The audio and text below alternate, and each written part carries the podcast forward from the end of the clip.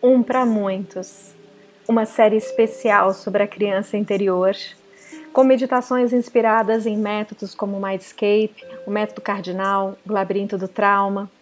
Eu sou Nirvana Marinho, tenho realizado esse podcast sempre em parcerias.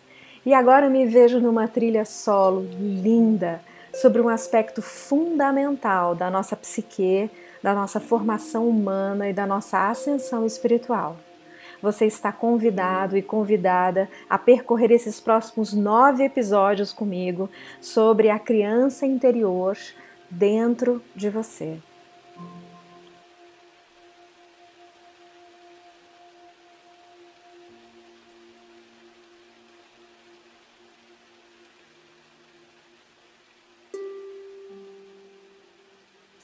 Episódio número 4, um para muitos, criança interior. Metodologias como Mindscape, como o Labirinto do Trauma, e se você tiver outras tantas e até mesmo curiosidade para conhecer essas, não hesite em procurar aquela que irá satisfazer a sua imensa imaginação e expansão de consciência. Sejam muito bem-vindos e muito bem-vindas à possibilidade da gente olhar para a criança interior. Hoje, a criança natural ou a criança da natureza. Esse aspecto da criança interior traz como atributos de extrema inspiração e luz a possibilidade da gente ser amigo dos animais, da gente se comunicar com os espíritos da natureza e para quem não quiser ser muito viajandão, a gente lembrar dos nossos amigos invisíveis.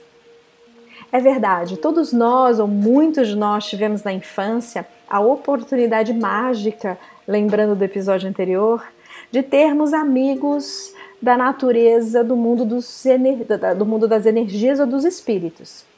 Não importa muito sua crença espiritual ou religiosa aqui. Importa mesmo que a gente saiba que existe uma esfera em nós, bastante energética, espiritual, por assim dizer, que se conecta com coisas que o olho físico não está vendo tal qual é.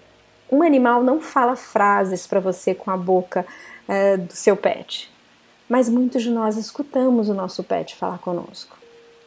Alguns têm contato com a natureza, com o mar, com uma árvore, de ficar aquela criança que vai para a fazenda da vovó e fica debaixo de uma árvore, tem realmente uma epifania, uma experiência de êxtase de contato com a natureza. Você teve essas oportunidades vividas na sua infância?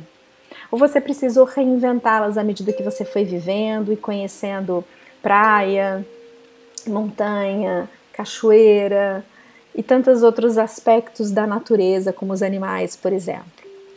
Talvez você não seja o cara ou a moça que acredite mesmo em espíritos da natureza ou tenha tido quaisquer possibilidades, até literárias, de brincar um pouco na sua imaginação com essas referências. Porque, como eu já disse, importa agora muito bem as suas crenças religiosas ou espirituais. Importa mesmo a capacidade da sua imaginação de entrar em contato com você mesmo neste momento e conhecer esse esse lado da sua criança interior, gostar da natureza. Muitas crianças pequenas de infância, para quem já teve filho, inclusive vive ou viveu isso, vem com uma joaninha fascinado na ponta do dedo ou fascinada por aquela joaninha. Muitas crianças trazem bichinhos é, e experiências de, por exemplo, um passarinho que caiu da árvore, ou uma flor ou uma planta nova, ou brinca de comidinha na natureza. Olha só quanta sabedoria pode existir no exercício de uma criança, na experiência da vida, em contato com a natureza. E como é que a gente leva isso para o mundo adulto? E o que, que isso presta para a gente e serve a nós no mundo adulto? Veja, sem nos pertencermos a uma natureza maior do que a humana, podemos nos sentir ou muito arrogantes e prepotentes e até destruidores, ou muito solitários e abandonados pela própria natureza da qual pertencemos.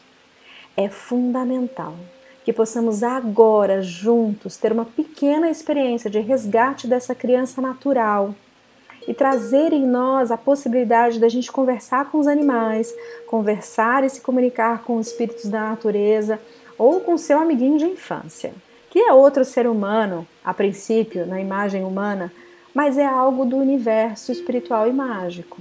É algo com o qual você não conversa só com a palavra, embora você possa usar, evidentemente, o seu próprio verbo e falar, mas você conversa numa outra esfera.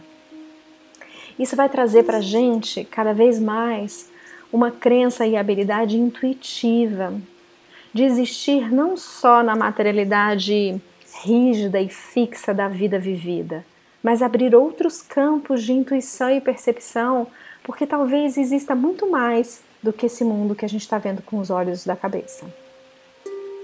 Então eu vou te pedir para respirar profundamente, estar comigo agora de novo numa cena da natureza. Na sua imaginação, essa cena pode ser qualquer cena que você já esteve ou que você nunca esteve. Pode ser árida, pode ser quente, fria, gelada, um, inóspita ou bastante aconchegante. E eu vou te pedir que primeiro você escute e caso faça barulho enquanto você está me escutando, não importa, é, absorva os barulhos da vida real na sua imaginação também. Escute os sons dessa natureza para perceber se há, pela audição, pessoas ou animais nesse lugar que você está.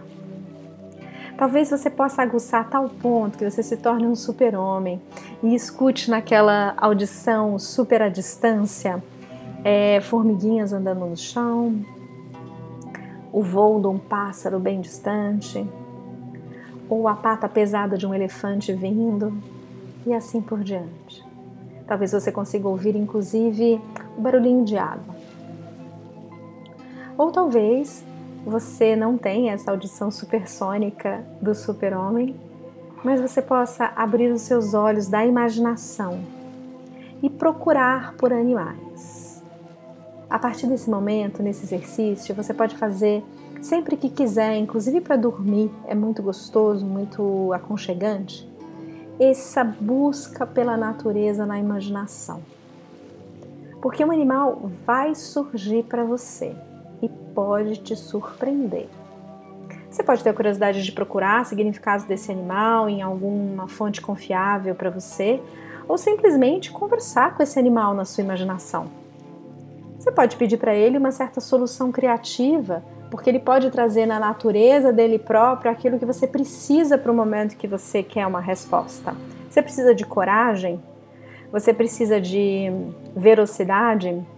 Você precisa de destreza? Você precisa de rapidez, você precisa de esperteza e assim por diante.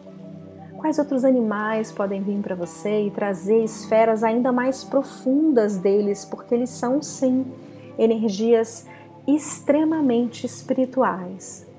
Eles fazem uma ponte muito íntima com mundos paralelos ou universos paralelos que nos quais a gente pode colher muita sabedoria.